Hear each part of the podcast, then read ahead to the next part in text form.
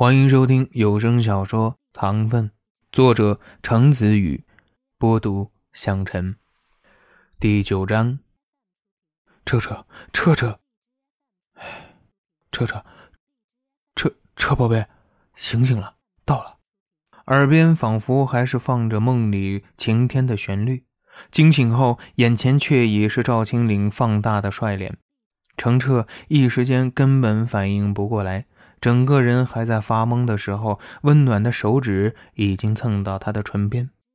眼前的男人弯起眉角，笑容宠溺无奈：“车车，你终于醒了，看，已经到地方了，下车吧。”“喂，下车？你傻看着我干什么呀？真是，刚在车上说话说一半，你就突然就睡着了。”还说梦话流口水，你到底是有多困啊？睡了一觉还没睡醒？抱怨着，指尖却自然的抹掉他的口水，一点儿都不嫌弃。程澈这边脑子却还是在死机，哎，他呆呆想着怎么回事。他说到地方了，可到地方是到哪儿了？到中医院吗？可是。可是周遭的景物明显不是中医院呀！程澈持续懵逼，赵青岭又抽纸巾替他抹了两下唇角，继而凑过来，很亲昵地亲了亲刚才擦过的地方。程澈缓缓地僵硬了起来，因为，因为这辆车子好死不死的和回忆中那天是同一辆车。和回忆中一模一样的皮革味儿让人混淆混乱，直到赵青岭的吻再度落下来，一次又一次，温暖、甜蜜，无数次反复的撕磨，才终于抚平了惶恐和心惊。他开始回吻赵青岭，并真真切切地想起来：是了，他们早就已经在一起了。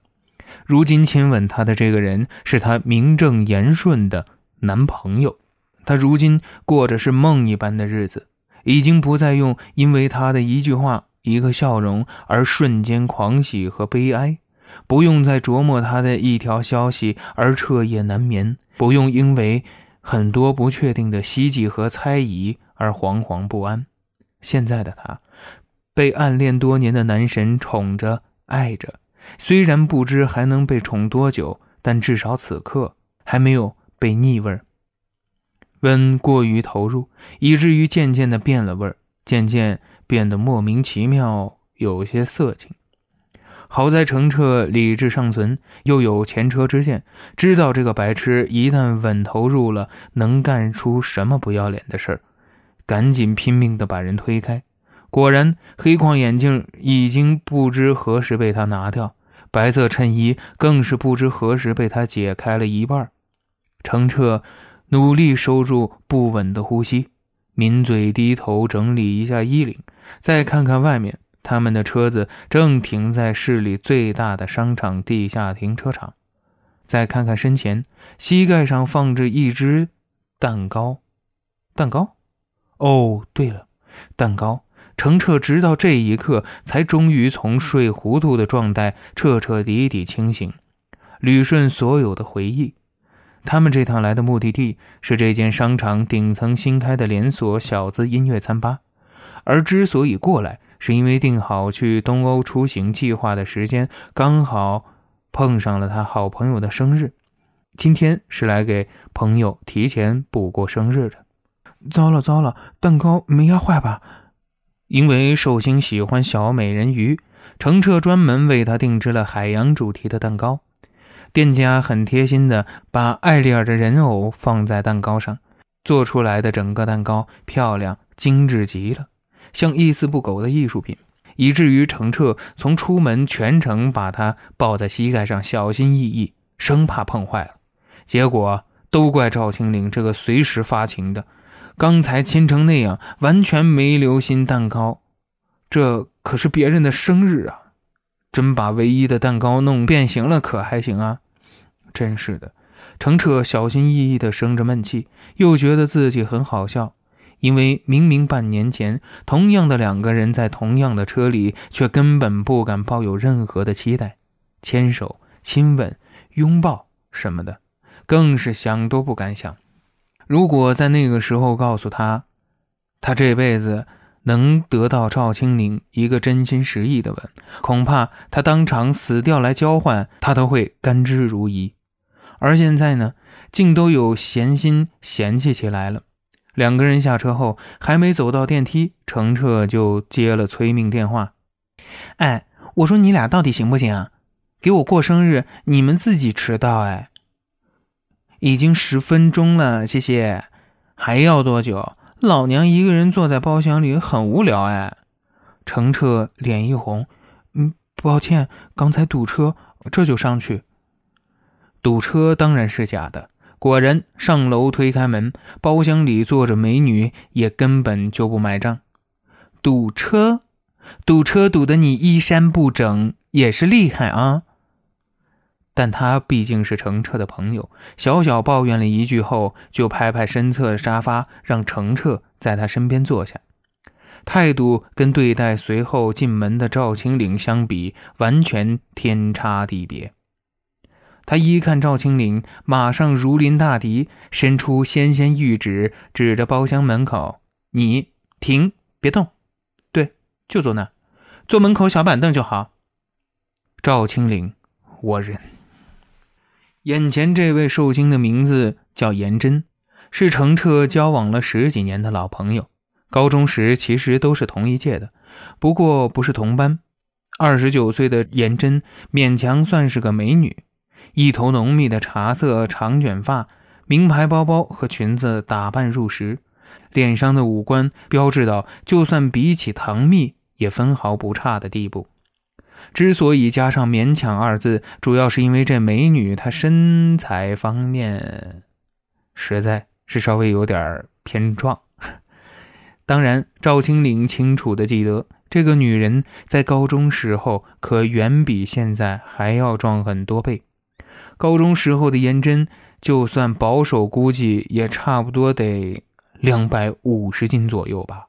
配上一米七五的傲人身高，就像一座巨山，导致包括赵青岭在内的很多学生，虽然当年可能并没有跟他说过话，但回忆高中时都会记得这样一个超大只女生的存在。那时颜真好像还有个外号，叫做“胖虎妹妹”。就是机器猫里那个胖虎，他的妹妹，她差不多当时真的就是那种形象。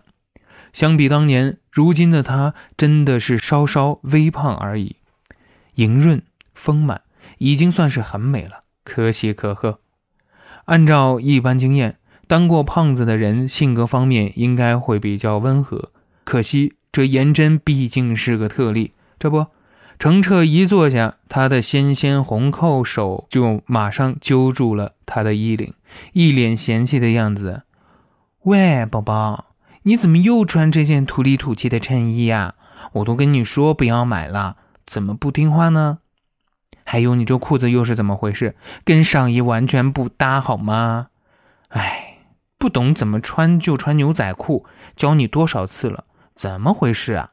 还有。宝宝，你的破眼镜怎么还不换呀？他两发扫射完毕，估计没尽兴，立马又转过头喷射赵青林。哎，我说姓赵的，我们的宝宝到底还是不是你男朋友？你怎么回事啊？自己捯饬，天知道穿的人模狗样，都不舍得花点钱打扮我们宝宝呀？有没有良心？赵青林全程保持妈妈屁的微笑。态度端正，无可挑剔。没办法，谁叫他家彻彻内向，朋友本来就不多。所以，尽管赵青岭其实并不能忍这个颜真每一次一见程澈就习惯性的挑刺儿的坏毛病，更不喜欢他开口闭口叫自己男人宝宝，但为了自家男友的面子，也就只能每次努力摆出营业笑，尽量把这位大小姐给糊弄满意了。终于又横竖看不顺眼了，差不多有五分钟后，颜真终于再没啥可挑。他问程澈：“对了，宝宝，你申请签证已经办好了吗？嗯，办好了。哇，真羡慕你们，你们夫妇俩，这过的简直是神仙的生活呀！他嘟起嘴巴，又粗又长的大白腿毫不避讳的蹭程澈的大长腿。自己开公司，随时都能给自己放个假。想要一起出国玩，马上就能出国玩。哪像我呀，还得上班加班，都没什么假期，悲惨的人生啊！赵青玲盯着他那白花花、不老实的大腿，努力的继续忍。我和青玲这次是去工作，咱们公司要开发这条私家旅游线路，我们是去探路、做攻略，还有和当地旅行社洽谈工作合作而已。但是，颜真不以为然，旅游线路探路和实际旅游有什么区别啊？不都是去景点玩，然后各种好餐厅逛吃逛吃？不是的。程澈一本正经努力跟他解释：要设计一条好的线路，争取给客户最完美的体验，其实是得考虑很多事情的。一路的衣食住行，并不能想去哪儿就去哪儿，一定要……哎呀，你看你这个人！颜真听不下去了，赶紧打断他：怎么连出国旅游这么浪漫的事情，到你嘴里都能被说的这么不浪漫呀？程澈无语。他转头又瞥一眼还在坐冷板凳的赵青玲一眼，喂，姓赵的，这是你第一次和我家宝宝一起出国吧？我就不指望你能好好照顾程澈了，但至少在外头机灵点别拖我宝宝后腿，让他太操心太累，听见没有？赵青玲无语。还有，我听说东欧很多国家俊男美女都是天生神颜、模特气质的，你可给我老实点啊！别当着我宝宝的面前就到处乱看乱搭讪啊！你要是敢有什么花花心思，看回来老娘不收拾好了你！赵青灵终于没忍住，眯着眼问颜真：“我说，你把我当什么人了？”出名的花心大萝卜，人尽皆知啊！颜真反问：“难道不是吗？”赵青玲：“哼，哼。对了，不是今天过生日吗？”赶紧的，吃蛋糕，吃蛋糕。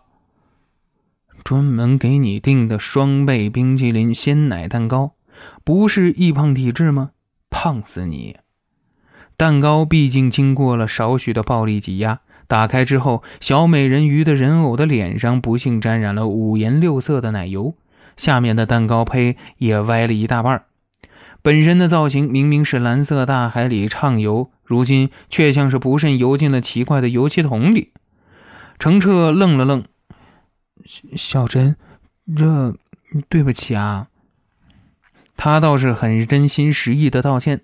旁边赵青玲却没忍住幸灾乐祸，噗的笑了一声。颜真眼里一道犀利的光芒闪过，迅雷不及掩耳之势，顺便伸出手，啪叽，一个大块粉红色奶油就抹在了赵青灵的脸上。让你笑，赵青灵。啊！他挑眉，跳起来，马上就捞起一块奶油朝颜真扔了过去。程澈根本来不及制止，就见颜真分分钟直接把整个蛋糕给端了起来，从上到下往赵青灵身上糊，一边胡还一边兴奋的大吼：“宝宝，宝宝，快快快，替我捉住他那手脚！今天老娘生日，你他妈的可千万别给老娘重色轻友啊！”哈哈。赵青林，啊，啥？彻彻，你你放手！嗯，彻彻，你傻吗？胳膊肘往外拐，可还行啊？你老公重要还是朋友重要啊？我跟他一起掉到河里，你救谁啊？嗯，不能呼吸了。啊，嗯嗯，好甜啊！是啊，宝宝，你说，老娘跟他掉到河里，你先救谁？这可是十几年的友谊，PK 不靠谱的渣男啊！宝宝，你可想清楚了，到底选谁，站哪边？哦，老娘的包，赵青林，我操你大爷！程澈无语，一边是平日里精致挑剔的女神好友，一边则是他家那闪闪发光、优雅帅气、超级在意形象的男神。如今两边早已没了什么形象可言，正毫不相干、全无形象、手脚并用的互抹奶油猫狗大战，场面各种惨不忍睹，一塌糊涂。程澈暗暗捏了捏被黑框眼镜压低的眉心，只觉得万物皆空，或许都是幻觉。